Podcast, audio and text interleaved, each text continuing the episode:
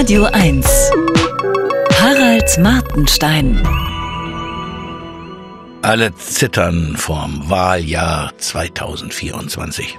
Neulich schrieb ein Kollege im Leitartikel der Zeit, er sei quasi umzingelt von lieben Freunden, die niemals AfD wählen würden. Ich lebe auf einem anderen Planeten, zeitweise zum Beispiel in Brandenburg. Dort ist man quasi umzingelt von lieben Freunden, die es womöglich tun. Wie üblich findet fast niemand von ihnen diese Partei gut. Die Älteren haben eher Sehnsucht nach einem neuen Helmut Schmidt. Ihr Hauptmotiv ist, dass sie eine andere Politik möchten als das, was ihnen neuerdings geboten wird. Zum Beispiel in puncto Migration. Und sie finden, dass niemand sonst einen Politikwandel im Angebot hat. Nur verschiedene Varianten des Weiter so. Bei der CDU denken die lieben Freunde sofort Angela Merkel. Der CDU trauen sie nicht über den Weg. An dem Wunsch nach einem politischen Richtungswechsel ist erstmal nichts Verwerfliches, oder? Darum geht's doch in der Demokratie. In Russland gewinnt immer der gleiche. Klar, die Regierungsparteien können sagen, wir machen weiter wie bisher. Mit winzigen Korrekturen vielleicht. Wir finden uns super. Eine nachvollziehbare, legitime Haltung. Aber dann wählen die Leute halt was anderes. Man kann doch nicht erwarten, dass die Leute etwas wählen, was sie auf gar keinen Fall haben möchten. Manche träumen ja von einer Welt, in der alle links und grün denken. Ich verstehe das. Wir alle haben unsere Träume. Aber so ist die Welt nun mal nicht. Man kann alles Rechte verbieten.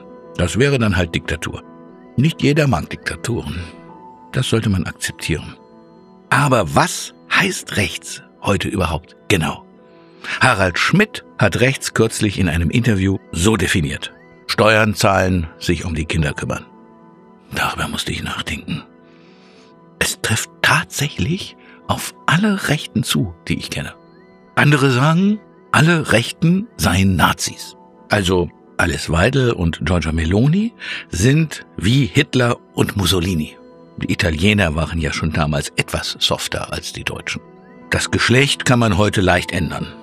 Warum sollte das nicht auch bei Adolf Hitler funktionieren?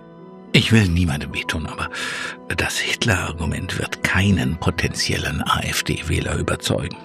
Wenn eine weniger laxe Migrationspolitik oder das Comeback der Kernkraft als Klimaretter wirklich schon Faschismus bedeuten, dann wären Schweden oder Dänemark inzwischen Nazi-Diktaturen. Der Satz, du bist irgendwie anders als Adolf Hitler, bedeutet übrigens nicht gleich, dass man einer Frau eine Liebeserklärung macht. Die Nähe von Alice Weidel zu Putin finde ich zum Beispiel unschön. Weidel, Angela Merkel, Manuela Schwesig, Marine Le Pen, Sarah Wagenknecht. Dieser Putin muss wirklich ein Frauentyp sein. Er hat sie alle bezirzt und zu seinen Werkzeugen gemacht. Wenigstens Meloni kann seinem Charme widerstehen. Eine solide Basis der AfD bildet die Berufsgruppe der Taxifahrer. Sobald ich in ein Taxi steige, geht es los mit der Agitation. Als wir neulich zum Bahnhof mussten, saß ein Deutsch-Türke am Steuer. Mitte 30, Steuerzahler, drei Kinder, also rechts. Er arbeite 50 Stunden die Woche sein Kumpel arbeitet offiziell nicht mehr, nur zehn Stunden die Woche schwarz in einer Pizzeria. Dank Bürgergeld habe er mehr als er. Wegen des Bürgergelds, das er für eine ungerechte Schweinerei hält, wählt der Taxifahrer jetzt AfD.